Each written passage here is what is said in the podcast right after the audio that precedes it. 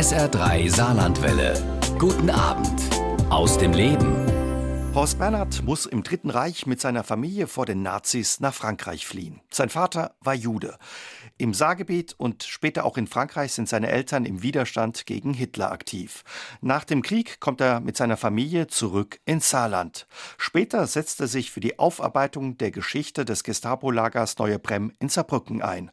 Heute ist er mein Gast bei SA3 aus dem Leben und wir unterhalten uns ja über die Flucht seiner Familie, seine Kindheit im Exil und über seinen Kampf gegen das Vergessen. Hallo Herr Bernhard, schön, dass Sie da sind. Freue mich, dass ich da sein darf. Kürzlich jährte sich der Tag der Machtergreifung der Nazis und auch der Wahl Hitlers zum Reichskanzler zum 90. Mal. Warum ist es aus Ihrer Sicht so wichtig, dass die Geschichte und die Ereignisse von damals nicht in Vergessenheit geraten? Ich glaube, das ist deswegen so wichtig, weil die Jahre, die wir danach erlebt haben, in der deutschen Geschichte ganz schlimme Jahre waren. Und solche Dinge, wie sie damals passiert sind, dürfen sich auf keinen Fall mehr wiederholen. Und insofern bin ich dankbar, dass meine Eltern mich in diesem Sinne erzogen haben, dass man gegen solche Sachen Widerstand leisten muss und mein Leben ist im Grunde genommen davon geprägt. Wie ist dann so ein Gedenktag für Sie persönlich? Wirkt bei Ihnen das Unrecht der NS-Diktatur von damals heute noch nach auch? Ja, sicher wirkt das irgendwie noch nach, weil es erinnert mich an meine Eltern, es erinnert mich an viele Dinge, die ich in der damaligen Zeit erlebt habe als Kind, die zum Teil für mich sehr schwer gewesen sind. Und es erinnert mich vor allen Dingen auch daran, dass es in meiner Familie auch Opfer gegeben hat, nämlich äh, zwei Schwestern meines Vaters, Tanten von mir, die, weil sie Jüdinnen waren, von den Nazis deportiert worden sind und ermordet wurden. Beide von Ihnen sind ja auf Transporten beziehungsweise im Osten Europas ums Leben gekommen. Ja, beide haben im Gegensatz zu meinem Vater oder zu den Geschwistern meines Vaters, die aus Beckingen gestammt haben, beide haben in dieser Zeit in Frankfurt gelebt, weil ihre Mutter aus dieser Gegend war, Frankfurt am Main. Und sie sind im November 1941 mit mehreren Judentransporten nach Osteuropa äh, verfrachtet worden, im Grunde genommen. Die eine, Erika, die ledig war, ist in Warschau verschwunden, also wahrscheinlich um Transport gestorben. Und die andere, Dora, mit ihrem Mann namens Moses und ihrer Tochter Ruth, die damals neun Jahre alt war, ist in Kovno in Litauen von der SS ermordet worden. Sie selbst sind 1932 in Saarbrücken-Bischmesheim geboren. Als Sohn einer nicht-jüdischen Mutter und eines jüdischen Vaters. Haben Sie noch Erinnerungen an die ersten Jahre in Saarbrücken oder waren Sie da einfach zu klein dafür? Nein, da war ich zu klein. Ich habe lediglich ganz wenige Fotos, die mich als kleines Kind zeigen, wie mich die eine Schwester meines Vaters, also meine Tante, durch Saarbrücken spaziert hat und stolz mich da in der, in der Gegend gezeigt hat. Aber ansonsten habe ich keine Erinnerungen. Das Foto haben Sie auch ja. heute mitgebracht. Ganz süß sehen Sie da aus in einem weißen Anzug, ja. Schnatz neben einer weißen Bank. Da wurde ein Foto dann offenbar beim Fotografen gemacht. Genau so ist es. Und die Tante, haben Sie mir erzählt, hat sie an diesem Tag, an diesem Ausflug auch ordentlich verwöhnt. Es gab ordentlich ja. Schokolade, was für das Bild nicht so einfach war. Ja, so ist es. Das, ich war dann ganz, ganz verschmiert mit Schokolade und da musste, um das Bild gemacht zu werden, werden zu können, musste die ganze Brust musste mit Mehl bestreut werden, damit es, der Anzug noch schön weiß bleibt. Man sieht nichts auf dem Foto von Nein, der Schokolade. Das sieht man nicht. Spielte die jüdische Religion und das jüdische Leben, was ja damals auch sehr lebendig war, vor allen Dingen auch in Saarbrücken, in Ihrer Familie eine Rolle bei Ihrem Vater? In der Familie meines Vaters sehr wohl, aber bei meinem Vater weniger. Mein Vater war kein gläubiger Jude. Mein Vater war von Geburt Jude, weil er in der jüdischen Familie aufgewachsen ist, geboren wurde und aufgewachsen ist. Aber mein Vater war ein zutiefst politischer Mensch mein Vater war damals, äh, war ja junger Mann, 1935 war er gerade mal 25 Jahre alt, war Mitglied der Sozialistischen Arbeiterjugend, einer Jugendorganisation, die der SPD sehr nahe stand und verfolgte sehr genau, was im Deutschen Reich passiert ist. Und das war einer der Gründe auch, weshalb meine Eltern sich engagiert haben in der Status Quo-Bewegung damals, bei der Abstimmung, äh, vor der Abstimmung. Also im Widerstand gegen Hitler. Im Widerstand gegen Hitler, natürlich. Äh, sie haben zum Beispiel sogenannte Reichsimmigranten, also Menschen, die vor Hitler geflohen waren und ins Saargebiet kamen, weil hier noch eine relative Freizügigkeit bestand und von hier aus ihre Flucht weiter organisiert haben. Sie haben also solche Menschen betreut. Äh, da gab es Schriftsteller, gab es Poeten und so weiter. Sie haben Veranstaltungen durchgeführt und meine Eltern haben solche Veranstaltungen besucht und mitorganisiert. Und sie haben auch im Abstimmungskampf Wahlkampf gemacht gegen den Anschluss an Nazi-Deutschland. Das haben sie ganz offen gesagt und haben für den Status quo geworben. Mhm. Ihre Eltern haben Sie zu solchen Veranstaltungen teilweise auch mitgenommen? Zum Teil auch mitgenommen, weil, weil wir vorhin gerade von meiner Tante gesprochen haben. Meine Tante hat zum Beispiel, es gab damals in Saarbrücken eine jüdische Szene auch und Cafés, wo viele Juden verkehrt sind. Und meine Tante hat mich in solche Cafés geschleppt und hat mich auf den Tisch gestellt und hat gesagt, so Horst, jetzt sing mal Arbeiterlieder. Und dann habe ich Arbeiterlieder gesungen. Das war schon quasi so, ja, drin in Ihnen. Ja. Ansonsten, wie groß war damals der Widerstand im Saarland gegen Hitler und auch gegen den Anschluss ja an das Deutsche Reich? Der Widerstand war relativ groß. Aus Erzählungen von meinen Eltern und von später nach dem Krieg, lange Jahre nach dem Krieg, als ich mich politisch selbst auch engagiert habe, von Menschen, die an, damals am Abstimmungskampf beteiligt waren, gab es zum Teil sogar welche, die die Hoffnung hatten, sie könnten den Anschluss an Hitlerdeutschland verhindern. Weil zum Beispiel 1932 bei den Landesratswahlen zum Landesrat im Saargebiet damals Sozialdemokraten und Kommunisten, die ja die Träger des, der Status Quo-Bewegung waren, fast 30 Prozent der Stimmen erreicht hatten. Und daraus konnte man unter Umständen schließen, dass ein vernünftiges Ergebnis bei der Abstimmung erreicht werden könnte. Mhm. Aber wir wissen, wie das Ergebnis ausgegangen ist. 90, über 90 Prozent für den Anschluss an Hitler-Deutschland. Das war natürlich für die Status Quo-Anhänger und auch für meine Eltern eine herbe Niederlage. Was bedeutete das damals für Ihre Eltern? Das bedeutete, dass meine Eltern das im Grunde genommen höchst gefährdet waren. Nachdem Hitler von der Saar Besitz ergriffen hat, war natürlich mein Vater als Jude höchst gefährdet und als Nazi-Gegner sowieso. Und die Nazis, die es damals schon vor der Abstimmung in Saarbrücken gegeben haben, haben meine Eltern das zu spüren gegeben, indem sie gesagt haben, wartet mal, wenn wir dran sind nach dem 13. Januar, was mit euch alles passiert. Und daraufhin hat mein Vater, der ja sehr engagiert war und nach außen hin auch sehr aktiv war, hat es vorgezogen, gleich nach der Abstimmung noch in der zweiten Januarhälfte die Flucht nach Frankreich zu ergreifen. Als das damalige Saargebiet 1935 an Nazi-Deutschland angeschlossen wurde, floh ihr Vater bereits Ende Januar vor den Nazis ins Exil nach Südwestfrankreich. Was bedeutete das auch für Ihre Familie und warum hat er sich auf den Weg gemacht? Er hat sich äh, auf den Weg gemacht, weil er echt, sagen wir mal, er wurde ganz besonders, die Familie wurde bedroht und mein Vater ganz besonders. Und mein Vater gehörte zu denjenigen, der, sagen wir mal, die Gefahr, die von den Nazis herrührte, durchaus ernst genommen hat. Manche Juden haben ja gesagt gehabt, es wird gar nicht so schlimm, wie es jetzt gesagt wird und so weiter. Von wegen, ich habe 14, 18 neben Hitler an der Front gekämpft und so weiter. Das kennt man ja zum Teil. Mein Vater hat das sehr ernst genommen und hat gesagt, ich lasse es nicht darauf ankommen und ich gehe. Und mit der Erwartung, dass die Familie, dass die Frau mit den zwei Kindern auch nachkommt. Und das geschah auch am 17. Februar. Mein Vater landete in einem Auffanglager in Luchon und meine Mutter begab sich am 17. Jan äh, Februar 1935 mit mir an der Hand und mit meiner Schwester im Kinderwagen. Die war zwei, drei Monate alt. Ihre Die war drei Schwester. Monate alt. Ich war zweieinviertel Jahre alt. Nach Saargemünd und stieg in Saargemünd in einen Zug voller Emigranten, dessen Ziel Montauban war. Montauban war ein Auffanglager. Dieses Lager befand sich in einer entweihten katholischen Kirche, die schon lange Jahre leer stand. Die Fenster waren kaputt, waren durch Bretter ersetzt. In der Mitte stand ein Ofen, der mehr gequalmt hat, als dass er gewärmt hat. Und der Boden war mit Stroh bedeckt. Es standen Campingliegen dort und dort mussten wir Männlein und Weiblein zunächst einmal verbleiben. Also sehr einfache Verhältnisse. Sehr einfache Verhältnisse, in keiner Weise vergleichbar mit dem, mit dem Empfang oder mit dem Aufenthalt von Flüchtlingen, auch in Notaufnahmelager heutzutage. Ich frage mich manchmal, wie das war. Äh, eine Intimsphäre gab es dort überhaupt nicht. Da war Männlein und Weiblein machen durcheinander. Und wenn ich mir vorstelle, dass meine Mutter, die war 27 Jahre alt, eine attraktive junge Frau, muss dann mehrmals am Tag ihre drei Monate alte Tochter stillen, wie das gewesen ist vor jungen Männern und was weiß ich alles Mögliche. Also auf jeden Fall, ich weiß nur, meine Mutter hat in den 80er Jahre, 80er, 90er Jahre an Schulen auch berichtet über diese Zeit. Und sie hat damals gesagt gehabt, das wäre für sie fast die schlimmste Zeit in ihrem Leben gewesen. Und sie hätte manchmal sogar, wäre sie so weit gewesen, so verzweifelt gewesen, dass sie daran gedacht hätte, wieder nach Saarbrücken zurückzukehren, wo ja schließlich auch ihre Eltern gelebt haben, in Bischofsheim.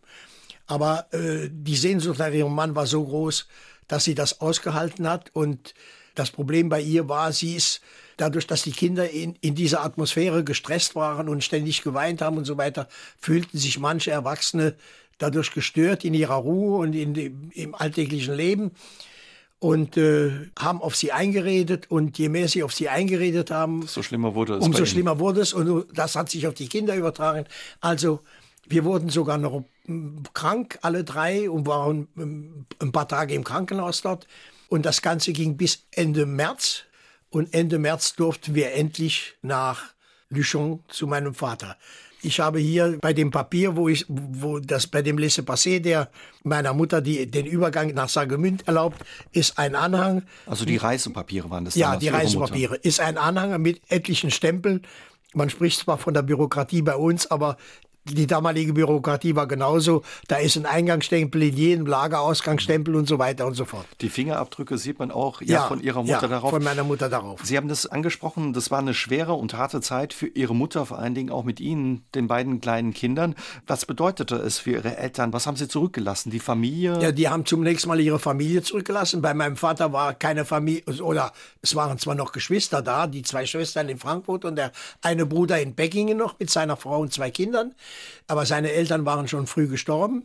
Aber meine Mutter hatte noch in Bischmisheim ihre Mutter und ihren Vater und ihren Bruder und die Schwägerin und so, also eine Familie. Und meine Eltern hatten noch Bekannte und Freunde hier an der Saar. Das war alles abgerissen. Mhm. Also das war schon ein, ein Bruch. Und es kam noch eins hinzu. Meine Eltern sprachen kein Wort Französisch. Sie wussten nicht, wo sie hinkommen. Und es kam noch dazu, mein Vater hatte in Saarbrücken bei Salomonsdorf Etage Textilkaufmann gelernt. Und wenn Sie in ein fremdes Land kommen, als Textilkaufmann und können die Sprache nicht, da sind Sie zum Sterben verurteilt. Also es war eine Reise ins Ungewisse. Hatten Ihre Eltern die Chance, sich zu verabschieden von der Familie und den Freunden oder musste man eben so auffliehen, dass es keiner mitbekommt und man nicht vielleicht noch an der Flucht gehindert wurde? Nein, sie haben sich schon verabschiedet. Sie haben sich schon verabschiedet. Aber man hat zum Beispiel, nachdem mein Vater weg war, Druck auf meine Mutter ausgeübt und hat ihr zum Auftrag gemacht, sie möge dafür sorgen, dass ihr Mann wieder zurückkäme, sonst würde man ihr die Unterstützung streichen. Und das war einer der Gründe, der also, sagen wir mal, auch noch meine Mutter darin bestärkt hat, so schnell wie möglich meinem Vater zu folgen. Wie war es für Sie, Ihre Mutter und Ihre Schwester, ja Ihren Vater dann eben wieder in Frankreich, in Südwestfrankreich treffen zu können? Es war zunächst einmal etwas ganz Neues, weil meine Eltern ja kein Wort Französisch konnten. Es war zunächst mal schwer, sich zurechtzufinden. Wir hatten das Glück, so wie das heute bei vielen Flüchtlingen der Fall ist, dass wir aus der einheimischen Bevölkerung von Menschen empfangen worden sind und von Menschen unterstützt worden sind, die sehr wohl in der Lage waren zu begreifen, warum eine Familie wie meine Eltern einen solchen Schritt wagt, den meine Eltern gewagt mhm. haben, in ein fremdes Land zu kommen, ins Ungewisse ganz und wie groß die Gefahr für sie gewesen sein muss, so etwas zu tun. Sie haben uns geholfen, zunächst einmal eine kleinere Wohnung zu finden, dann eine richtige Wohnung, in der wir bis 1946 gelebt haben, in der Rue de Belfort 25. Und äh, sie haben meinem Vater geholfen, einen Job zu finden. Also man hat sie unterstützt und ja. auch mit offenen Armen empfangen. Genau so, genau so war es. Und das waren Menschen aus Kreisen der Gewerkschaft und aus Kreisen der Lehrerschaft, auch der laizistischen Lehrerschaft. Menschen, mit denen wir im Grunde genommen sehr viele, viele Jahre verbunden, ich würde sagen sogar freundschaftlich verbunden geblieben sind und die meinen Eltern später geholfen haben, unter Bedingungen, die auch für sie als Helfer lebensgefährlich gewesen sind. Ihr Vater war in Saarbrücken Textilkaufmann, konnte die Sprache in Frankreich erstmal nicht. Wie hat er dann den Lebensunterhalt bestritten, neben der Hilfe, die Sie bekommen haben aus er, der Bevölkerung? Er, er wurde Mitglied einer Hilfsarbeiterkolonne, die im Wald, an der Straße und am Kanal du Midi, der durch Agen fließt, die Stadt, in der wir gelebt haben, Reparaturarbeiten gemacht hat. Baumfellarbeiten, Straßenausbesserungsarbeiten, gemauerte Ufern am Kanal du Midi ausgebessert und so weiter. Für ihn war wichtig, er hatte ein Auskommen, er hatte Geld verdient und die Familie konnte daraus, er konnte seine Familie ernähren. Er wurde auch Mitglied der Gewerkschaft aus mehreren Gründen. Einmal, weil er der Meinung war, Mitglied einer Gewerkschaft zu sein, ist wichtig, eine Interessenvertretung zu haben. Zum anderen hatte er Kontakt zu Menschen, er lernte Menschen kennen und er hatte die Möglichkeit, auch mit diesen Menschen die Sprache zu lernen. Mhm. Meine Mutter hat ihn dabei unterstützt, indem sie geputzt hat und genäht hat. Meine Mutter hatte von ihrer Mutter, die Näherin war, nähen gelernt. Und äh, sie hat also dafür die Leute, die uns unterstützt haben und die ihr den einen oder anderen Auftrag vielleicht nur aus Solidaritätsgründen gegeben haben, hat sie zum Unterhalt der Familie beigetragen. Hinzu kommt noch eins. Wir hatten in der Wohnung, die wir bewohnt haben, ein Zimmer frei. Das hat meine Mutter untervermietet an Immigranten. Bedingung war, die mussten Französisch können um ihr zu helfen bei den Wegen zur Verwaltung und zum Einkaufen und so weiter. Also Ihre Eltern haben dann eben auch in Südwestfrankreich weiter versucht, Leute zu unterstützen, die vor den Nazis geflohen waren. Außerdem, ja. Um sie unterzubringen. Sie waren selbst dann in Sicherheit, bis eben ja der Krieg ausgebrochen ist. Nazi-Deutschland ja Polen den Krieg erklärt hat. Wie die meisten in Frankreich lebenden Deutschen musste Ihr Vater dann in ein Internierungslager. Hatten Sie Sorge, dass Sie abgeschoben wurden oder was hat das dann für Sie als Familie bedeutet? Na, wir hatten zunächst mal keine Sorge, dass wir abgeschoben werden, aber für die Familie war es insofern schlimm, als der Ernährer im Grunde genommen nicht mehr da war. Mein Vater hat ja nichts mehr verdient.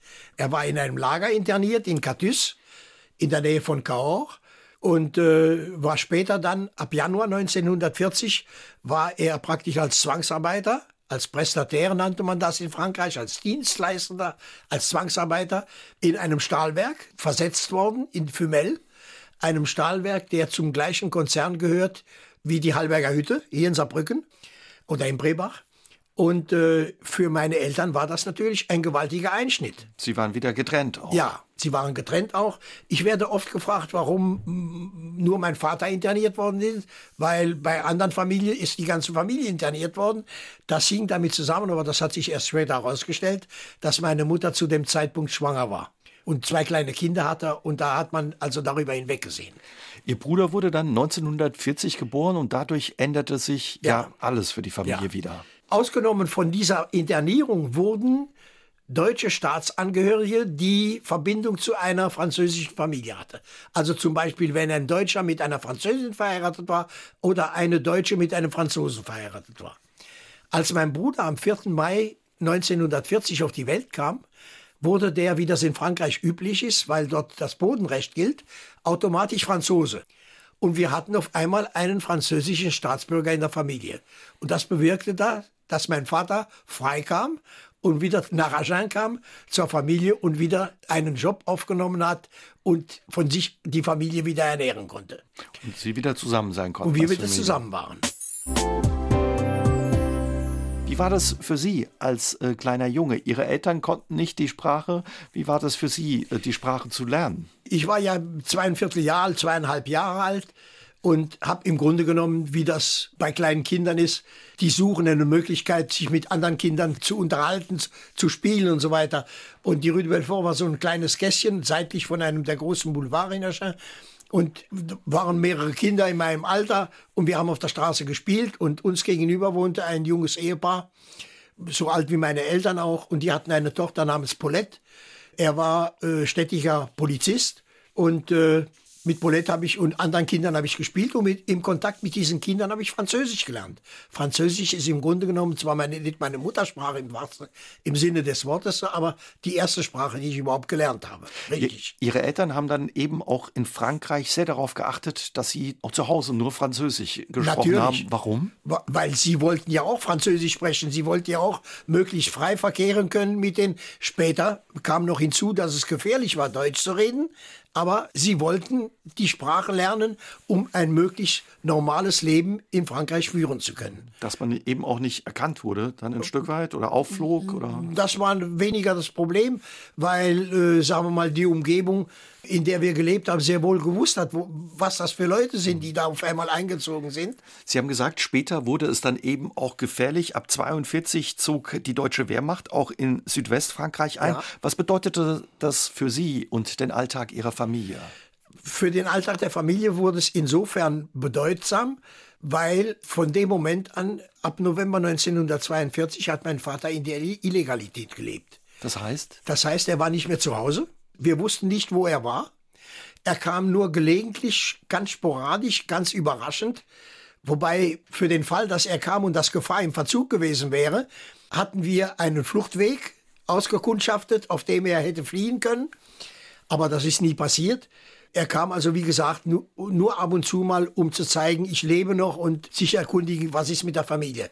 In dieser Zeit hat meine Mutter die Familie damit ernährt, dass sie geputzt hat und genäht hat. Sie haben den befreundeten Polizisten angesprochen, den Papa von Paulette. Paulette. Der war auch wichtig dann für Ihre Mutter und Ihre Familie, weil es in der Zeit auch immer wieder Razzien durch die Gestapo ja. gab, Untersuchungen ja, auch in nicht, nicht Razzien durch die Gestapo. Zunächst einmal war es insofern wichtig, weil Frankreich war ja zweigeteilt. Ab äh, Juni 1940 war Frankreich zweigeteilt.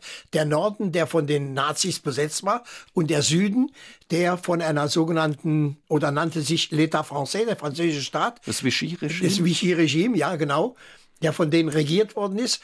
Und in dieser Zeit waren die Deutschen bemüht, genauso wie in den anderen besetzten Gebieten, waren die Deutschen bemüht, ausländische Arbeitskräfte nach Deutschland zu bringen. Und aus, zu diesem Zweck wurde in Frankreich ein Service du Travail Obligatoire, ein, eine Dienststelle für die Zwangsarbeit eingerichtet, die Freiwillige für die Arbeit in Deutschland rekrutiert hat. Aber es meldete sich nicht genügend Freiwillige und deswegen hat man ab und zu mal zwangsweise welche verhaftet, hat eine Razzia durchgeführt mhm. in einer Straße und dann kam dieser Polizist zu meiner Mutter und hat gesagt, Frau Bernhard, es wäre besser, wenn Ihr Mann heute nicht nach Hause käme von der Arbeit. Warum? Hat meine Mutter gefragt. Wir machen dort und dort eine Razzia und so weiter. Vielleicht sind da seine Papiere nicht dabei oder irgendetwas. Es wäre schade, wenn er verhaftet werden würde. Und daraufhin hat meine Mutter mich und meine Schwester auf den Weg geschickt mit einem Groschen, also ein Possu, um dem Papa entgegenzugehen. Und für den Fall, dass wir gefragt werden sollten, wo geht ihr hin als Kind? Wir gehen zum nächsten Kiosk eine Zeitung kaufen. Und wer den Papa getroffen hat, der hat gesagt, kommt besser nicht nach Hause. Und dann ist er wieder auf seinen Job, seine Arbeit. Er hat damals gearbeitet in einem mittelständigen Betrieb, wo Holzspielzeug hergestellt worden ist und hatte dort mit Genehmigung seines Arbeitgebers eine schwarze Kammer eingerichtet. Und dann ist er wieder in diese schwarze Kammer zurück und erst am nächsten Tag zurückgekommen. Aber das klingt so, als wäre Ihre Kindheit auch immer von der Sorge und der Angst geprägt gewesen, entdeckt zu werden und aufzufliegen. So war es, so war es auch. Das Einzige, was, sagen wir mal, das Ganze gelindert hat, war die Tatsache, dass die Lehrer, die ich zum Beispiel auf der Volksschule gehabt habe, sehr um uns besorgt waren und im Grunde genommen schützend ihre Hand über uns gehalten haben. Das Verhältnis zu diesen Lehrern war so gut, dass zum Beispiel, als mein Bruder auf die Welt kam, meine Mutter zu dem Zweck zur Entbindung ins Krankenhaus musste, vorher und nachher. Mein Vater war im Lager, war die Frage, was passierte mit den zwei Großen, mit Horst und Alice, mit, also mit den Jungs und mit dem Mädchen. Und da hat die eine, das eine Lehrer-Ehepaar zu meiner Mutter gesagt, Frau Bernhard, machen Sie sich mal keine Sorgen. In der Zeit nehmen wir die Kinder zu uns. Und wir haben dann 14 Tage oder drei Wochen bei diesem Lehrer-Ehepaar gelebt. Und diese Sorge der Lehrer um uns war zum Beispiel so groß und so, so präsent, dass als ich zum Beispiel im Oktober 1943 von der Volksschule aufs Gymnasium gewechselt bin, die Lehrer gesagt haben, wir wissen nicht, wie das ist auf dem Gymnasium. Du hast einen zwar französischen Namen Bernard, aber einen typisch germanischen Namen Horst. Und es könnte sein, dass mancher Lehrer vielleicht daran Anschluss nimmt oder ein Kind irgendwie unbedacht zu Hause mal sagt, wir haben heute so komischer Schüler, hat so einen komischen Namen und so weiter. Und dann haben sie mir als Abgangszeugnis von der Volksschule ein Zeugnis ausgestellt, auf dem der Name Horst getilgt worden ist und stattdessen der Name Henri geschrieben worden ist. Und so kam aufs Gymnasium ein Junge mit dem Namen Henri Bernard, von dem niemand geglaubt hätte, dass das ein Fremder sein könnte. Auch in Frankreich waren Ihre Eltern ja im Widerstand gegen Hitler ja, aktiv ja, gewesen. Ja. Was heißt das? Wie haben Sie sich da engagiert? Ja, meine Eltern waren die Initiatoren einer deutschsprachigen jüdischen Widerstandsgruppe. Das war so ein Zusammenschluss von mehreren jüdischen Männern, hauptsächlich Männer, aber auch Frauen waren nicht ausgeschlossen, aber ich kann mich nur an Männer erinnern, deren Aufgabe es war, Aufklärungsarbeit unter der Besatzungsmacht zu machen. Also Flugblätter zu verfassen, die über den Krieg, den verbrecherischen Charakter des Krieges, den verbrecherischen Charakter des Naziregimes oder dass der Krieg verloren war, aufgeklärt haben und die Empfänger aufgefordert haben, die Wehrmacht zu verlassen oder und sich dem Widerstand anzuschließen. Und das haben sie gemacht in enger Zusammenarbeit mit einem französischen Netzwerk, Libération, in dem Menschen organisiert waren, die mein Vater aus der Gewerkschaft kannte. Die war gewerkschaftliche Tendenz. Also ein Teil der französischen Widerstandsbewegung. Ein Teil der französischen Resistance, ja. Wahrscheinlich haben meine Eltern auch noch andere Dinge gemacht, also die Widerstandsgruppe meines Vaters. Aber ich kann es nicht hundertprozentig belegen. Ich weiß, dass an zwei Dingen mache ich das fest. Einmal kam einer der Mitglieder dieser Widerstandsgruppe, ich wusste das damals nicht so, aber ich interpretiere das heute so, mit einer Hand von Dynamitpatronen und kam zu meiner Mutter und hat gesagt, Irene, die, guck mal, die sind im Regen nass geworden draußen, steckst du mal in den Backofen kurz damit zu trocknen. Ui. Die Dynamitpatronen brauchst du ja nicht, um wieder, um Flugblätter zu schreiben.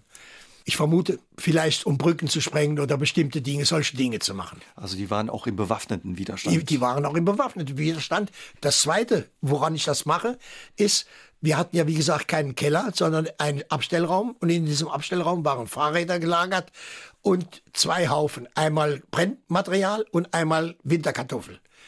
Und unter jedem Haufen waren bestimmte Dinge. Unter dem einen Haufen waren Fluchblätter, bevor sie verteilt worden sind gelagert und unter dem anderen Haufen waren Waffen, Revolver und solche Dinge. Die brauchst du auch nicht, um Flugblätter zu schreiben. Also insofern schließe ich daraus, schlussfolgernd, logisch, dass die Widerstandsgruppe meines Vaters auch andere Dinge gemacht hat, aber ich kann es nicht hundertprozentig belegen. Hat man sicherlich auch zu Hause mit Ihnen, den Kindern, nicht drüber gesprochen, nein, dass sie sich nicht nein. verplappern und man auffliegt? Nein, das Einzige, was sie mit uns gemacht haben, manchmal, wenn so ein Fluchtplatz zur Verteilung anstand, dann haben meine Eltern Päckchen gemacht und haben uns losgeschickt, weil das unverfänglich war. Bringst das zu dem, oder zu dem, der das dann weiter verteilt hat. Wussten Sie, was Sie da transportieren und verteilen? Nein, oder? wir wussten nicht hundertprozentig. Es wurde uns lediglich gesagt, wenn ihr Polizei in eine Gelegenheit merkt, schmeißt das Zeug weg. Insofern wussten wir, es ist gefährlich, aber äh, wir wussten nicht genau was. Wie haben Sie das als Kind erlebt? War das eher für Sie ein Abenteuer oder wussten das war, Sie auch? Das war mehr oder weniger prickelnd und Abenteuer, weil wir im Grunde genommen die Konsequenz dessen nicht gekannt haben, was damit verbunden war. Aber für Sie und Ihre Familie war das natürlich alles andere als ungefährlich. Natürlich, natürlich. Deswegen auch die Illegalität meines Vaters, zwei Jahre lang praktisch. Ja. Wenn Sie erwischt worden wären, Ihre Eltern, was wäre passiert? Ja, Deportation und wahrscheinlich Konzentrationslager, Gefängnis oder Konzentrationslager oder sowas. Und wir Erziehungsheime, die Kinder. Nachdem die Deutschen ja in Südwestfrankreich angekommen waren, musste, wie sie uns erzählt haben, ihr Vater untertauchen. 1944 wurde oder später dann auch wurde ihre Mutter von der Militärverwaltung verhört. Die Gestapo durchsuchte ihre Wohnung und danach wurde es eben auch zu unsicher, dass ihre Mutter für sich entschieden hat, auch unterzutauchen mit den zwei kleinen Geschwistern von ihnen. Ihre Eltern wollten nicht, weil sie schon das Gymnasium besucht haben, dass sie die Schule und den Unterricht verpassen. Sie wurden dann bei einem alten französischen französischen Ehepaar untergebracht. Wie war das für Sie? Sie waren damals so elf, zwölf Jahre alt. Zwölf Jahre alt. Das war für mich ganz schlimm. Das war für mich so schlimm, dass ich bei diesem älteren Ehepaar durch die nervliche Belastung als zwölfjähriger Junge zum Bettnässer wurde. Und das war insofern peinlich, als die hatten noch mehrere Untermieter. Ich galt dort als Untermieter, Verwandter vom Land, der das Gymnasium besucht hat. Die hatten mehrere Untermieter und das ältere Ehepaar, die waren ja nicht, nicht gerade pädagogisch vorbelastet morgens beim Frühstück gesagt haben, Mensch, Henri, was hast du denn jetzt wieder gemacht und so weiter. Und ich habe mich geschämt. Das Problem war aber außerdem insofern belastend für mich. Wir hatten mit meinem Vater vereinbart, dass wir uns jeden Samstagmorgen um 11 Uhr auf einem der großen Boulevards in Agen treffen. Ich sollte auf dem einen Bürgersteig in eine Richtung spazieren gehen und mein Vater kam mir entgegen auf dem anderen Bürgersteig in der anderen Richtung und jedes Mal, wenn wir uns gekreuzt sind, haben wir uns zugenickt und wussten also, bei mir ist alles in Ordnung, aber vor allen Dingen, ich wusste, bei meinem Vater ist alles in Ordnung. Wir hatten für den Fall vereinbart, dass, wenn etwas dazwischen käme, wir das Gleiche um eine Stunde später wiederholen würden. Soweit ist es nie gekommen, zum Glück. Schlimm wäre es nur gewesen, wenn auch eine Stunde später nicht geklappt hätte, dann wäre das ein Zeichen gewesen, das, dass mit meinem Vater etwas nicht in Ordnung ist. Und das hat mich unheimlich schwer belastet. Also Muss man sich vorstellen, ein Junge, zwölf Jahre, ich bin relativ zart beseitet auch. Ich war noch nie von meinen Eltern getrennt. Und war auf einmal in einer ganz fremden Umgebung und auf mich selbst allein gelassen. Und mit dieser Belastung, das war für mich eine sehr, sehr schlimme Zeit. Das glaube ich. Wie gefährlich war auch diese Situation, dieses Treffen, dieser kurze Blickkontakt am Samstag für Sie und Ihren Vater? Gefährlich war das im Grunde genommen, war der, die Tatsache nicht, gefährlich war das für meinen Vater, für mich weniger, weil ich war ja Junge wie jeder andere auch. Ich wäre nicht aufgefallen. Aber mein Vater begab sich ja da in die Öffentlichkeit und es war schon irgendwie eine problematische Geschichte. Umso mehr, da das ja Mitte 44 war, zu einer Zeit, wo, sagen wir mal, die Nazitruppen sehr auf dem Kiwi waren und sehr bedacht waren, dass ja keine, nichts Schlimmes passiert, weil jeder hat damit gerechnet, dass irgendwann mal die Alliierten landen, ja der Druck auf die, die Nazis und die Wehrmacht war dann wahrscheinlich war sehr groß. groß. Wo waren Ihre Eltern untergetaucht? Wissen Sie das? Meine, meine Mutter war in Masules, das ist eine kleine Gemeinde, etwa 30 Kilometer von Agen entfernt gewesen, bei einem jungen Bauern der mit dem Widerstand sympathisierte und dessen Vater auch der Ortsvorsteher im Ort Masules war, also der Gemeinde, der Bürgermeister im Ort war. Und meine Mutter bewohnte damals eine Scheune und hat eine Nähmaschine gehabt. Und damals kamen Overalls als Arbeitskleidung in Mode. Und die Bauern der, aus der Umgebung haben ihr Bettücher gebracht, Leinenbettücher. Und da mussten daraus nähen, Overalls nähen, die dann gefärbt worden sind. Und die Bauern haben das honoriert in Naturalien. Insofern, wenn man davon absieht, dass meine Mutter, sagen wir mal, in einer Scheune gelebt hat, die, wo kein fließend Wasser war, wo keine, sie konnte auch nicht richtig heizen, weil der Rauch verdächtig gewesen wäre, mitten unter, unter Tieren in der Nähe der, der, der Bauernwirtschaft und so weiter, ging es ihr, sagen wir mal, materiell nicht schlecht. Trotz alledem, sagen Sie, war die Zeit, je mehr Deutsche dann nachrückten und je mehr der Druck auch eben auf die Deutschen in der Verwaltung und auch das Militär stieg, wurde die Gefahr und die Situation gefährlich für Ihre Familie, aber auch ja. alle anderen Menschen, die in dieser Region untergetaucht waren. Sie schreiben in Ihrem Buch, als Sie zwölf Jahre alt waren, entgingen Sie auf einer Beerdigung nur knapp dem Tod. Was war passiert? Ja. Einer der, der Menschen, ein Lehrer, vom Beruf, die, die uns sehr zugetan waren, die uns sehr, von Anfang an sehr geholfen hatten, mit Namen Gérard Duverger, einer der führenden Köpfe de, der Resistance im Departement, ist verhaftet worden, zu einem Zeitpunkt, wo er sterbenskrank war schon, ist am 28. Januar 1944 äh, im Gestapo-Gefängnis gefoltert worden, mittelalterliche Folterungen, und äh, ist bei der Folter gestorben. Und entgegen der Gewohnheit hat die Gestapo den Leichnam freigegeben, der Witwe, und hat ihr die Möglichkeit gegeben, ihren Mann zu beerdigen. Sonst hat sie die Leichnam der ermordeten Männer verbrannt und die Asche irgendwo verstreut. Meine Eltern haben von diesem Umstand erfahren, von dem Verbindungsmann zur Resistance, von der Widerstandsgruppe, äh, der meine Eltern gehörten, einer deutschsprachigen jüdischen Widerstandsgruppe und dem französischen Widerstand, meine Mutter war die Verbindungsfrau, wurden davon informiert und die Reaktion meiner Eltern, als sie erfuhren, dass der Mann beerdigt wird, war, wir nehmen an der Beerdigung teil. Und dann hat der Bekannte gesagt, auf keinen Fall. Und da haben meine Eltern gesagt, warum? Der Mann ist so wichtig für uns, der hat uns so geholfen und der hat zum Beispiel den Horst, den Henri, hat der zum Beispiel in Ferienfreizeiten mitgenommen, in Sommerferien und so, obwohl er nicht bei ihm in der Schule war und so. Und dann haben die gesagt, dass die Gestapo den Leichnam freigegeben hat und damit im Grunde genommen offenbart hat, wie er gefoltert worden ist, ist nicht üblich. Wir vermuten, er hat bei der Folter niemand verraten und wir vermuten, dass viele seiner Kumpel, seiner Freunde so reagierten, wie ihr reagiert habt und an der Beerdigung teilnehmen. Und die Gestapo hofft dabei, einige der Leute zu verhaften, die er nicht verraten hat. Also eine Falle. Eine Falle. Genau so war's. Und dann haben meine Eltern gesagt, aber dann einer von der Familie muss daran teilnehmen. Das war zwar nur formal, aber das war ein Akt der Solidarität für meine Eltern auch. Einer muss daran teilnehmen und dann haben sie mich dazu delegiert. Ich bin mit meiner Lehrerin von der École Maternelle, wo ich als erstes Schuljahr dort gewesen bin, eine Madame Jeanne Saint-Martin, bin ich morgens der, sie hat mich an die Hand genommen. Wir sind über Land gefahren in den Ort, wo er beerdigt worden ist, haben bei der Witwe kondoliert, haben uns in den Trauerzug eingereiht. Und am Anfang vom Trauerzug gingen die Schulkinder aus dem Ort, weil er auch im Ort Lehrer gewesen war. Und als die den Friedhof verlassen hatten und wir auf dem, der ganze Trauerzug auf dem Friedhof war, wurden die beiden Flügeltüren vom Friedhof zugemacht. Es ertönten Pfiffe aus der Trillerpfeife und es begann eine Schießerei. Und durch diese, bedingt durch diese Schießerei entstand auf dem Friedhof eine Panik, von der ich auch ergriffen worden bin, wusste ja keiner, was los ist. Und ich bin losgerannt, über die Gräber gerannt und auf die Mauer gesprungen und hinter der Mauer in Weinberg gelandet und gerannt, gerannt, gerannt, bis ich einfach nicht mehr konnte. Und auf einem Brückchen bin ich stehen geblieben, habe gesehen in einiger Entfernung, wie bewaffnete Uniformierten Zivilisten verfolgt haben und hab dann bin dann zur Vernunft gekommen und bin dann langsam wieder am Fluss entlang auf die Straße gekommen und habe gesehen, als ich auf die Straße trat, fuhr ein Omnibus an mir vorbei, ein riesen feldgrauer Omnibus, bestückt mit SS-Leuten mit Hemm und MP auf da zwischen den Beinen. Und dann bin ich in den Ort wieder zurück und dann hat sich herausgestellt, es war wirklich eine Falle. Und die Gestapo hat also bei dieser Gelegenheit etwa ein Dutzend Männer verhaftet, die eingesperrt wurden und in Konzentrationslager nach Deutschland verschickt worden sind. Als Sie dann wieder zu Hause angekommen waren, waren Ihre Eltern wahrscheinlich erleichtert, dass Sie waren nichts passiert erleichtert. war. Meine Mutter hat mich so in den Arm genommen, wie sie mich nie mehr in ihrem Leben geherzt hat.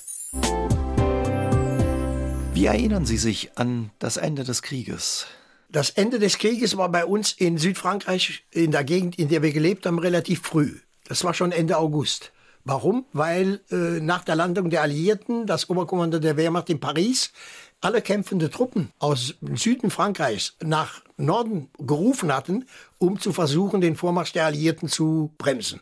Dadurch entstand bei uns ein militärisches Vakuum, in das die bewaffnete Widerstand gerückt ist und die Stadt ist befreit worden und wir kamen wieder alle zusammen. Meine Mutter kehrte wieder nach Agen zurück, mein Vater kehrte aus der Illegalität wieder her und ich konnte wieder nach Hause und normal auf die Schule gehen. Wie war das für Sie als Familie? Erinnern Sie sich daran? Das, wahrscheinlich war das ein sehr freudiges Ere- Ereignis. Aber ich weiß nur, dass mein Vater zum Beispiel mit dem Fahrrad nach Massoules gefahren war und meine, meine Schwester geholt hat und mein Bruder und so. Also es war auf jeden Fall ein sehr freudiges Ereignis.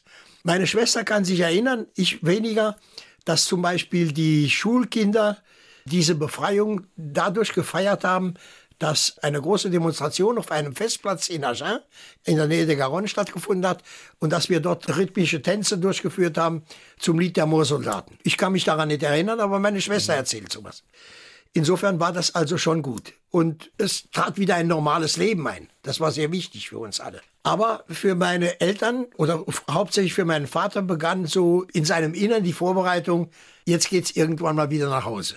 Ich bin von mir aus überzeugt, ohne dass darüber mit meinen Eltern jemals gesprochen hat, dass mein Vater ganz bewusst die Emigration nach Frankreich gewählt hat und nicht in die USA wollte, weil er immer die Absicht hatte, er hat sich als Deutscher gefühlt und immer die Absicht hatte, wenn der Spuk vorbei ist, also ich meine damit die Nazis, nach Deutschland zurückzukehren und in Deutschland wieder ein neues Leben aufzubauen und mit der Familie wieder ein vernünftiges Leben zu führen. Dass der Spuk elf Jahre dauern würde mit seinen ganzen Konsequenzen, daran hat kaum jemand damals geglaubt gehabt. Und insofern war das natürlich ein bisschen eine, eine Fehlkalkulation. Aber er hat nie daraus gemacht, wenn das rum ist hier, ich will zurück nach Deutschland. Wie wir uns fühlten, hat dabei keine Rolle gespielt. Er ist Ende 1945 nach Saarbrücken zurückgekehrt, hat in der Stadtverwaltung in Saarbrücken angefangen zu arbeiten.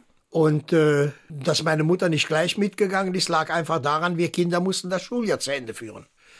Und wir haben in der Zeit dann bis Juni 1946 Kisten gepackt. Ich kann mich erinnern, wir hatten hinter unser, die Wohnung, in der wir gewohnt haben, war nicht unser Keller, wir hatten einen Hof. Dahinter ein gemauert, eingemauerter Hof. Wir haben da Kisten gepackt und ich habe Kisten zugenagelt und so weiter. Und im Juni 1946 war es dann soweit, dass wir auch nach Saarbrücken zurückgekehrt sind. Erinnern Sie sich noch an die Ankunft hier? Wie sind Sie gekommen? Ich erinnere Zug, mich oder? Hm? insofern daran, auch das ist so ein bisschen ein traumatisches Erlebnis. Wir sind aus dem Bahnhof raus, die Reichsstraße runter und die Bahnhofstraße sah damals in Saarbrücken so aus, das war im Juni 46, in der Mitte eine Straßenbahnschiene für die Straßenbahn, auf beiden Seiten der Schiene ein Trümmerberg, so lang wie die Bahnhofstraße war und auf der Seite von, der Bahnhof, äh, von dem Trümmerberg ein Trampelpfad für die Fußgänger. Wir haben das gesehen. Wir kamen aus einer Gegend, wo zwar Krieg war, aber keine Zerstörungen, keine Kampfhandlungen in dem Sinne. Und dieses Bild, dieser Trümmerberg, diese zerstörte Stadt, die Bahnhofstraße war ja so gut wie zerstört. Das war traumatisch. Und ich glaube, wir, Kinder, wenn wir gekonnt hätten, wir wären auf dem Fuß rumgedreht und wieder zurück in den Zug, aber es ging nicht. Wir hatten nur eine Einreisegenehmigung für die einmalige Einreise in die französische Besatzungszone. Ein Weg zurück gab es eben nicht. Gab's wie, nicht. Wie wurden Sie aufgenommen? Sie haben ja auch nicht wirklich Deutsch gesprochen. Überhaupt kein Wort. Wir haben zwar verstanden, aber wir haben nicht gesprochen, wir haben nicht lesen können, wir haben nicht schreiben können. Wir, wir hatten zwar in der Emigration eine kurze Zeit lang einen Lehrer, und zwar der spätere Kantor des Saarbrücker Synagogengemeinde, war von Nordfrankreich nach Südfrankreich gewandert, nach dem Waffenstillstand, hat kurze Zeit bei meinen Eltern zu Hause gewohnt, der Walter Kasel. Der hatte uns zwar Deutsch beigebracht, aber der hatte uns die alte deutsche Schrift beigebracht. Und das war vollkommen illusorisch. Und wir hatten sowieso keine Lust, Deutsch zu lernen. Und insofern, also wir waren froh, wir mussten eine französische Schule besuchen. Wir wären auf einer deutschen Schule vollkommen untergegangen. Und zum Glück gab es hier in Saarbrücken eine französische für die Besatzungsbehörden, ein französisches Gymnasium und eine französische Grundschule. Und ich bin aufs Gymnasium gegangen und meine Schwester dann auch später. Und ich habe und sie auch auf diesem Gymnasium dann das französische Abitur gemacht. Mhm. Ich bin also bis zum Abitur vollkommen französischer Bildung, französische Kultur. Meine ganze Kenntnisse der deutschen Geschichte und der deutschen Kultur, die beschränken sich auf das, was man auf einem französischen Gymnasium lernt. Und insofern äh, war das schon sehr problematisch. Also nicht leicht eben für Sie als Nein. Kinder auch anzukommen. Nein. Wie war das für Ihre Eltern? Es gab ja damals auch noch ehemalige Täter, ehemalige Nazis. Ja, Wurden aber- Sie angefeindet, die Eltern? Also vielleicht wurden meine Eltern angefeindet. Ich kann es nicht, ich kann's nicht sagen. Als ehemalige Mitglieder ja, des Widerstands? Ja, ja vielleicht wurden meine? Eltern angefeindet, aber ich kann es nicht sagen. Ich weiß es nicht. Also ich, ich kenne keine konkreten Fälle, sagen wir es mal so. Ich weiß nur eins, die Verwandtschaft aus den USA konnte nicht verstehen, wieso meine Eltern in das Land zurückgekehrt ist, das einige ihrer Verwandten, Angehörige, ihrer Familienangehörige ermordet hat. Nur weil sie Juden waren. Und das hat also sehr, sehr lange gedauert, bis sich das ein bisschen normalisiert hat. Aber so richtig ist es im Grunde genommen nie richtig normal geworden, ein geschwisterliches Verhältnis. Haben Sie später mit Ihren Eltern nochmal über diese Zeit der Flucht, des Exils äh, gesprochen, sprechen können? Naja, das ist nicht ausgeblieben, aber wir haben es nicht ausführlich gesprochen, weil meine Eltern ihre Probleme hatten, ihr Leben neu aufzubauen und wir hatten unsere Probleme, mit dem fertig zu werden. Wir waren ja als Persönlichkeit zweigeteilt, wenn Sie so wollen.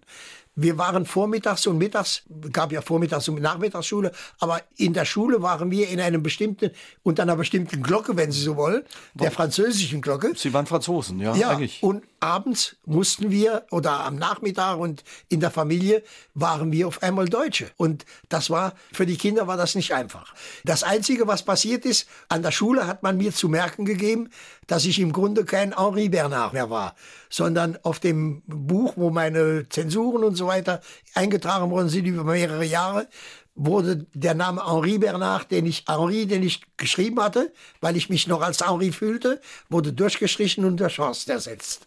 Wie war das für Sie? Das war schon problematisch. Das war insofern problematisch, als das Saarland damals losgetrennt war vom, von der übrigen französischen Besatzungszone. Und wenn wir zum Beispiel als Schüler ein, zu einem Wettbewerb fuhren, im Reich, also in der Besatzungszone befindlichen Gymnasium fuhren und ich sollte mitfahren, dann haben die mich bei der Grenzkontrolle versteckt, weil ich keine Papiere hatten. Die anderen waren Franzosen, die konnten, kamen ohne Papiere, kamen die über die Grenzkontrolle, aber ich hatte keine Papiere und ich wurde dann versteckt. Also ich gehörte dazu, aber ich gehörte auch nicht dazu. Es war irgendwie sehr kompliziert. Wie hat Sie das ja für Ihr Leben geprägt, was Sie erlebt haben? Erst in Frankreich nicht richtig dazu zu gehören und dann im Endeffekt Naja, im. Saarland, in Deutschland wieder nicht Sagen so wir richtig mal, mit der. Zeit hat sich das normalisiert und mit der Zeit bin ich mehr oder weniger eingedeutscht worden. Ja, und äh, insofern war das also, sagen wir mal, kein Nachteil.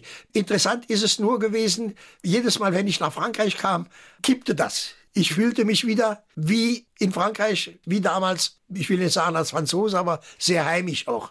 Waren Sie später nochmal an dem Ort gewesen, wo Sie Ihre Kindheit im Exil verbracht haben? Ja, ich war zwei oder dreimal in der Stadt Agen selbst und einmal war ich sogar äh, vor der Mauer, habe ich sogar vor der Mauer gestanden, wo mein Vater in Katüs im Lager gewesen ist. Also ein paar Mal war ich schon dort. Wie war das für Sie dann als erwachsener da, Mensch da nochmal hinzukommen? Das war insofern interessant, als ich erstaunt war, wie gut ich mich in der Stadt zum Beispiel wieder ausgekannt habe.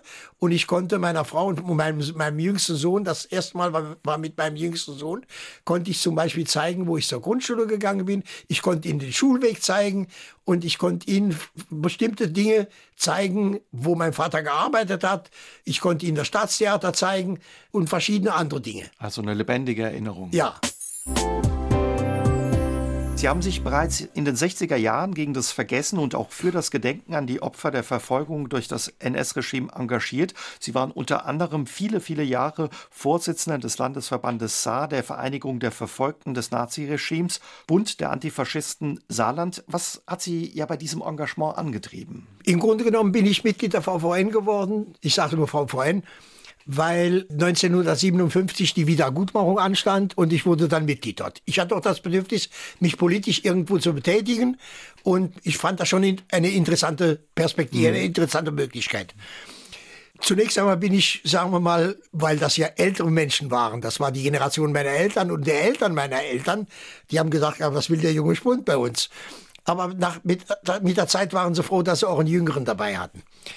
Auf die Neue Brem sind wir deswegen oder bin ich deswegen aufmerksam geworden, weil die VVN die Neue Brem immer bei bestimmten Anlässen, wie zum Beispiel beim 8. Mai oder beim 1. September, Ende des Krieges und Anfang des Krieges, ja, ne? Kriegsbeginn, ja, genau, die Tage, Erinnerungstage. Genau.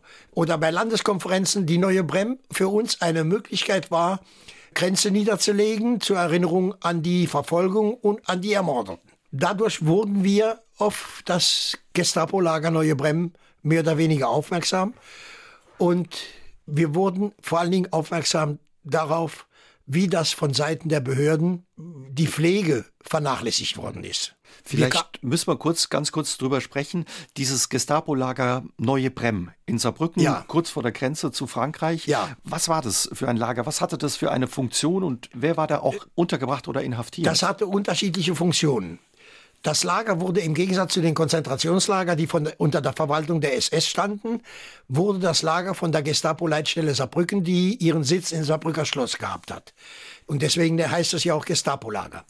Aber in der Beurteilung der Häftlinge, mit denen ich gesprochen habe, später, viele Jahre später gesprochen habe, war das Lager so gut wie ein KZ. Und die Leute, die dort das Sagen hatten, waren alles SS-Leute, obwohl nur drei SS-Leute im Lager waren. Das Lager hatte mehrere Funktionen. Für Zwangsarbeiter, die ja hier zuhauf im gesamten Saarland waren, insbesondere auch bei Röschling zum Beispiel in Völklingen, mhm. war das ein Arbeitserziehungslager. Wenn die sich auf der Arbeit hatten irgendetwas zu Schulde kommen lassen, auch wenn sie nur nach Vorschrift gearbeitet haben, das genügte schon, um sie in ein Lager zu bringen. Etzenhofen war auch so eins. Und dort wurden sie gemaßregelt, gefoltert. Und dort wurde ihnen klargemacht, was es heißt, für das Deutsche Reich arbeiten zu dürfen. Und für die politischen Gefangenen war das Lager ein mehr oder weniger nur Durchgangslager auf dem Weg in andere Konzentrationslager. Dachau war Dachau, eine Station. Buchenwald, äh, Sachsenhausen, Mauthausen mhm. auch, Bergen-Belsen auch, also äh, Ravensbrück für die Frauen. Also das war das Lager. Die wurden natürlich genauso behandelt wie die Zwangsarbeiter auch, aber nur kurze Zeit. Die blieben nur da, mehr oder weniger lang. Der eine Häftling, mit dem ich gesprochen habe, der, der hat gesagt, wir nannten diese Lager die Lager der 56 Tage. Dann habe ich ihn gefragt, was heißt denn das 56 Tage? Und das heißt, das heißt acht Wochen. Da sagte ich, ja, das kann ich ja auch rechnen. Sieben mal acht sind 56. Sagt er, ja, aber länger hat es keiner ausgehalten. Und Tatsache ist, unter den Häftlingen, mit denen ich, unter deren Zeugnis ich gehabt habe, ich habe ihn nicht selbst kennengelernt, ich habe nur Briefe von ihm war nur einer, der 56 Tage im Lager gewesen war und der es überlebt hatte. Sie haben später eben dann die ehemaligen Häftlinge versucht ja zu finden, haben teilweise auch welche getroffen, ja. haben mit ihnen Gespräche geführt, ihre Geschichte recherchiert. Sie sagen, die Häftlinge wurden gefoltert, es sei sehr brutal eben auch gewesen, das Lager. Es ist auch ja die Aussage überliefert von einem Häftling, der ja über das Lager Neue Brem sagte, in anderen Lagern kam der Tod langsam, aber in Saarbrücken, da kam er schnell. Ja. Was hieß Folter in diesem diesem Lager, das ja auch Hölle von Saarbrücken ja, genannt wurde. Die Männer, die Männer wurden gezwungen, mitten im Lagergelände in beiden Lagerteilen, sowohl im Frauenlager als auch im Männerlager, war ein Löschwasserbecken. Und zwar ein Löschwasserbecken deswegen, weil für den Fall eines Brandes dort keine Möglichkeit vorhanden gewesen wäre für die Feuerwehr, ihre Schläuche auf das öffentliche Wassernetz auf Hydranten anzuschließen. Dort gab es keine Hydranten.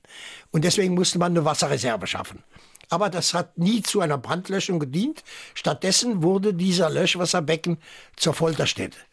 Die Häftlinge wurden gezwungen, stundenlang und manchmal tagelang im Entengang, also zusammengekauert mit den Händen über den Rück, äh, hinter dem Kopf zusammengeschlagen, im Entengang um das Lager herumzulaufen. In und, der Hocke, ne? In der Hocke. Und wurden dabei von den Wächtern mit Prügel unterstützt. Und dabei ist manch einer der Häftlinge, der einfach nicht mehr konnte oder nicht mehr wollte, im Becken gelandet, und im Becken hat er versucht zwar rauszukommen, aber die Wächter standen am Rande mit einer langen Stange und haben dann noch im Kopf drauf gehauen und haben verhindert, dass er rauskam und die anderen Häftlinge durften ihn, durfte ihnen nicht helfen. Er ist ertrunken. Ist ertrunken.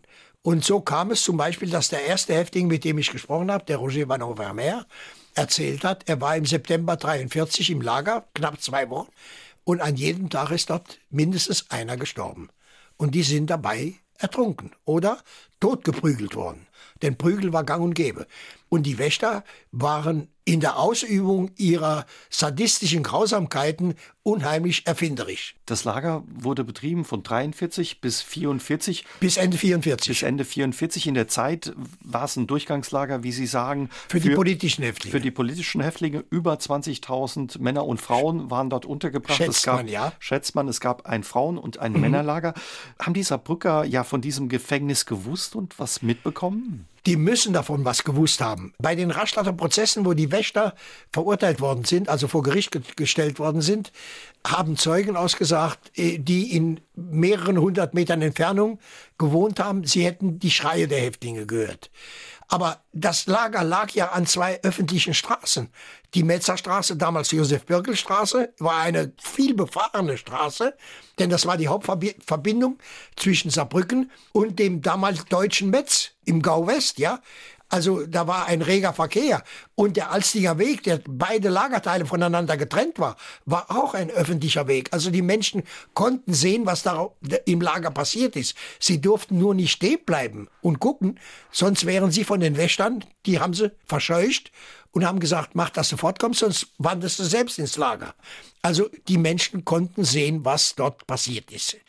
Sie konnten sich nicht darüber äußern. Manche, die vielleicht dagegen oder das, die da abscheulich gefunden hätten, haben vielleicht die Faust im Buchsesack gemacht, aber sie durften keine Äußerung machen. Wer waren die Aufseher dort, die Täter in ja, dem Lager Neue Bremmen? Im Lager selbst waren drei SS-Leute. Das war der Lagerkommandant, sein Stellvertreter und der Chef der Lagerwache.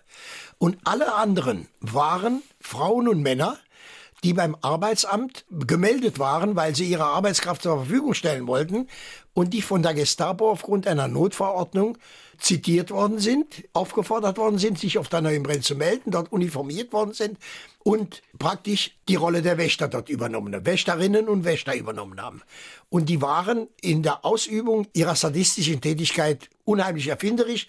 In der Folgezeit, im Rahmen der Forschung über das Gestapo-Lager Neue Brem, haben sich manche Leute, Historiker vor allen Dingen, die Frage gestellt, wie konnten solche Menschen, denen im Grunde genommen nicht einmal der Ruf angehaftet hat, besonders überzeugte Nazis gewesen zu sein. Wie konnten solche Menschen so etwas in, so grausam in, in diesem Lager gewesen sein? Hat man eine Antwort auf die Frage gefunden? Nee, wahrscheinlich nicht. Eine, eine, eine schlüssige Antwort wahrscheinlich nicht, aber das hängt wahrscheinlich mit der Psychologie des Menschen zusammen. Einer von ihnen war sogar so grausam, und äh, der erscheint in jedem Zeitzeugnis, den ich, das ich aufgenommen habe, erscheint so grausam, dass die äh, Häftlinge gesagt haben, der muss im Zivilberuf Metzger gewesen sein. Ich habe gesagt, der war kein Metzger im Zivilberuf, das war ein pensionierter Bergmann. Und das ist unverständlich. Sie haben später dann viele Inhaftierte des Gestapo-Lagers Neue Brem getroffen, Gespräche mit ihnen geführt, auch für Bücher, die Sie verfasst haben über das ehemalige Lager. Wie haben Sie die Menschen gefunden und waren die gleich bereit, mit Ihnen zu sprechen oder wie schwierig war es, sie auch dazu zu bewegen? Ich habe natürlich Menschen gekannt gehabt, die in der VVN gewesen sind, Mitglieder der VVN gewesen sein, wie zum Beispiel der Max Weber, einem ehemaligen Saarbrücker Stadtverordneten, der auf der Neuen Brem gewesen ist und andere auch. Aber die ersten richtigen Kontakte, die mich, sagen wir mal, auf diese Bahn geführt haben, mich mit den Büchern zu beschäftigen, die habe ich gehabt im November 1997. Da haben wir den 50. Jahrestag begangen und haben über die Metzer Presse die Republikan Lorrain haben wir Überlebende aufgefordert, zu einer Veranstaltung zu kommen, und zwar den 11. November, weil das der Jahrestag war der Einweihung des ersten Mahnmals, damals durch die französischen Besatzungsbehörden. Ende des Ersten Weltkriegs. In Erinnerung an den mhm. Ersten Weltkrieg. Und da kamen auch einige der ehemaligen Insassen. Ich erinnere mich zum Beispiel an eine Frau Emma Niederländer aus Großbiedersdorf. Das war die erste, die, mit der ich gesprochen habe, richtig vor Ort gesprochen habe. Und die hat gemeint gehabt, Herr Bernhard, wenn Sie das interessiert, kommen Sie, besuchen Sie mich mal. Und dann habe ich sie mit dem Tonbandgerät besucht und habe aufgenommen, Kassettenrekorder. Und als wir fertig waren, ich war mehrere Male bei ihr, als wir fertig waren, hat sie gesagt, wissen Sie was, Herr Bernhard, ich kenne da noch ein paar. Und dann hat sie mir Namen genannt, Telefonnummern und hat gesagt, ich werde die anrufen und ihren Besuch ankündigen. Also Sie merken daran, die Leute waren sehr interessiert, mir zu helfen und mir Rede und Antwort zu stehen. Was hat das mit Ihnen gemacht, diese Erzählungen, die Sie da bekommen haben, ja über die Brutalität auch in dem Lager? Naja, über die Brutalität, das war schon schlimm. Und manchmal muss ich Ihnen ehrlich sagen, schäme ich mich, Deutscher zu sein, sowas zu hören oder sowas zu sehen. Aber das hat mich auch an meine Zeit in der Emigration erinnert. Und insofern, der Kontakt war auch relativ schnell, weil das waren Französinnen und Franzosen. Ich habe mit denen Französisch gesprochen und da kam die Frage, ja, Herr Bernhard, wieso können Sie so gut Französisch? Sind Sie Franzosen? Sag ich, nee, ich bin Saarländer, ich bin Deutscher. Aber ich habe Französisch gelernt und dann habe ich in kurzen Worten das erzählt, was ich hier mhm. geschildert habe. Und dann hat bei denen wahrscheinlich Klick gemacht und haben gesagt, ach, der war zwar nicht im Konzentrationslager, weil sie waren später in die Konzentrationslager, aber das ist einer von uns. Und dann haben sie gesprudelt, hat's gesprudelt und die haben erzählt, erzählt, erzählt, erzählt. Insofern, das hat mir eine Tür geöffnet und hat mir viele Herzen zugefügt.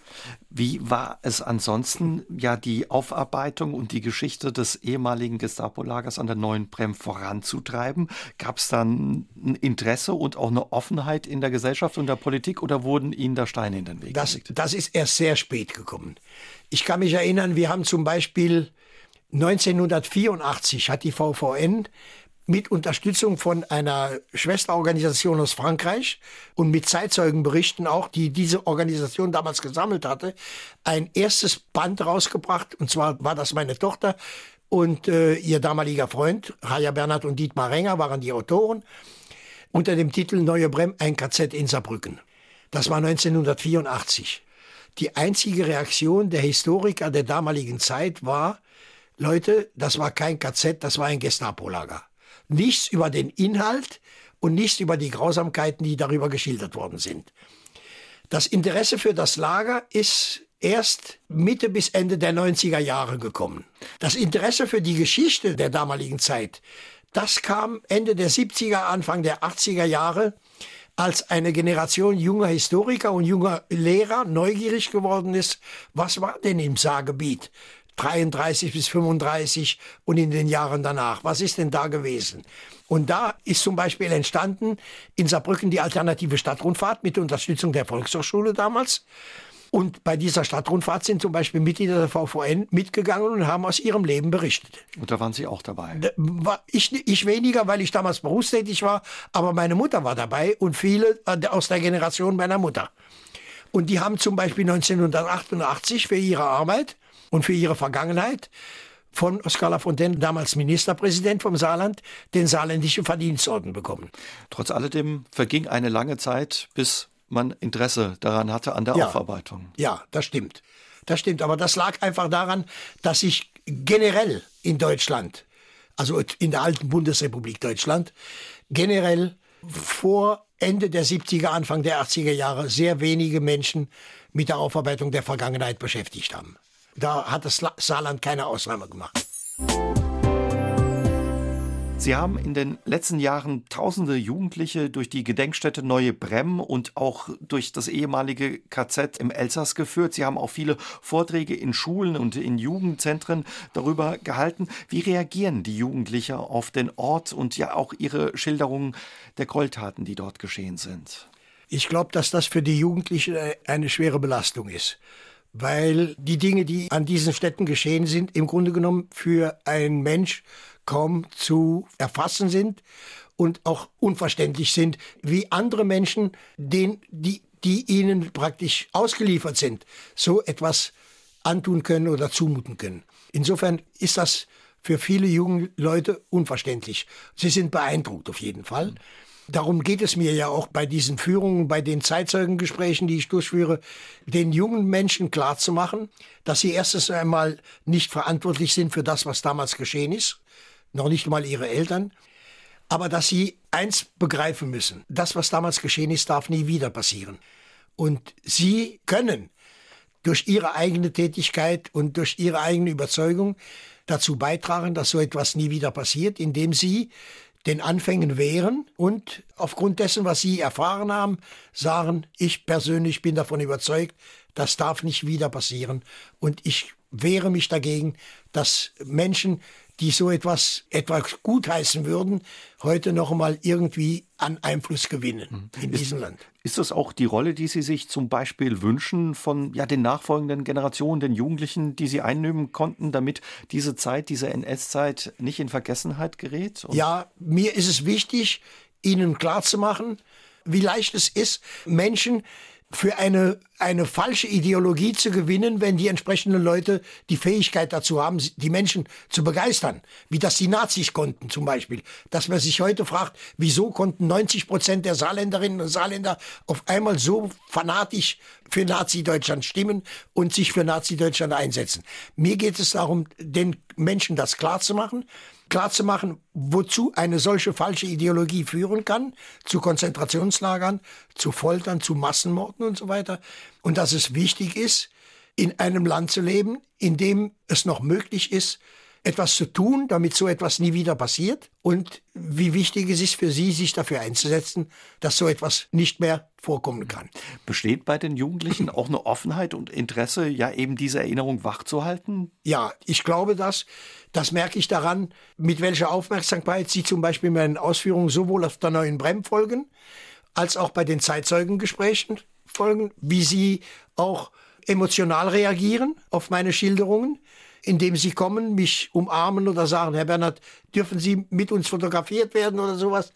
Also an vielen solchen Anzeichen merke ich, dass sie das aufnehmen, dass sie äh, davon beeindruckt sind. Auch der Umstand, sagen wir mal, wie sehr die Publikationen, die ich über die Zeitzeugen im Lager Neue Brem oder über meine eigene Biografie veröffentlicht habe, wie sehr das in Anspruch genommen wird. Und obwohl das im Grunde genommen eine sehr harte und sehr grausame Literatur ist. Darüber merke ich, dass das Interesse da ist und dass das Interesse, ich will nicht sagen, vielleicht noch wächst, aber dass es immer noch da ist und das ist, das ist wichtig. Wie wird es sein, wenn Zeitzeugen wie Sie nicht mehr da sein werden? Was glauben Sie, äh, wie schwierig wird es dann auch werden, diese Erinnerung da wachzuhalten? Naja, es gibt Möglichkeiten heutzutage, solche Dinge darzustellen, auch ohne die Stimme eines Zeitzeugen. Die Stimme wird immer da sein, aber ohne die, ohne die Präsenz eines Zeitzeugen. Mit Sicherheit ist es, sagen wir mal, eindringlicher, wenn solche Dinge geschildert werden von jemand, der, der das erlebt hat oder der Menschen kennt, die das erlebt haben und das mit deren Sprachen auch wiedergeben kann. Aber ich glaube, dass die Berichterstattung darüber, auch wenn die Zeitzeugen nicht mehr, die, die richtigen, die direkten Zeitzeugen nicht mehr da sind, wird die Berichterstattung darüber nicht enden.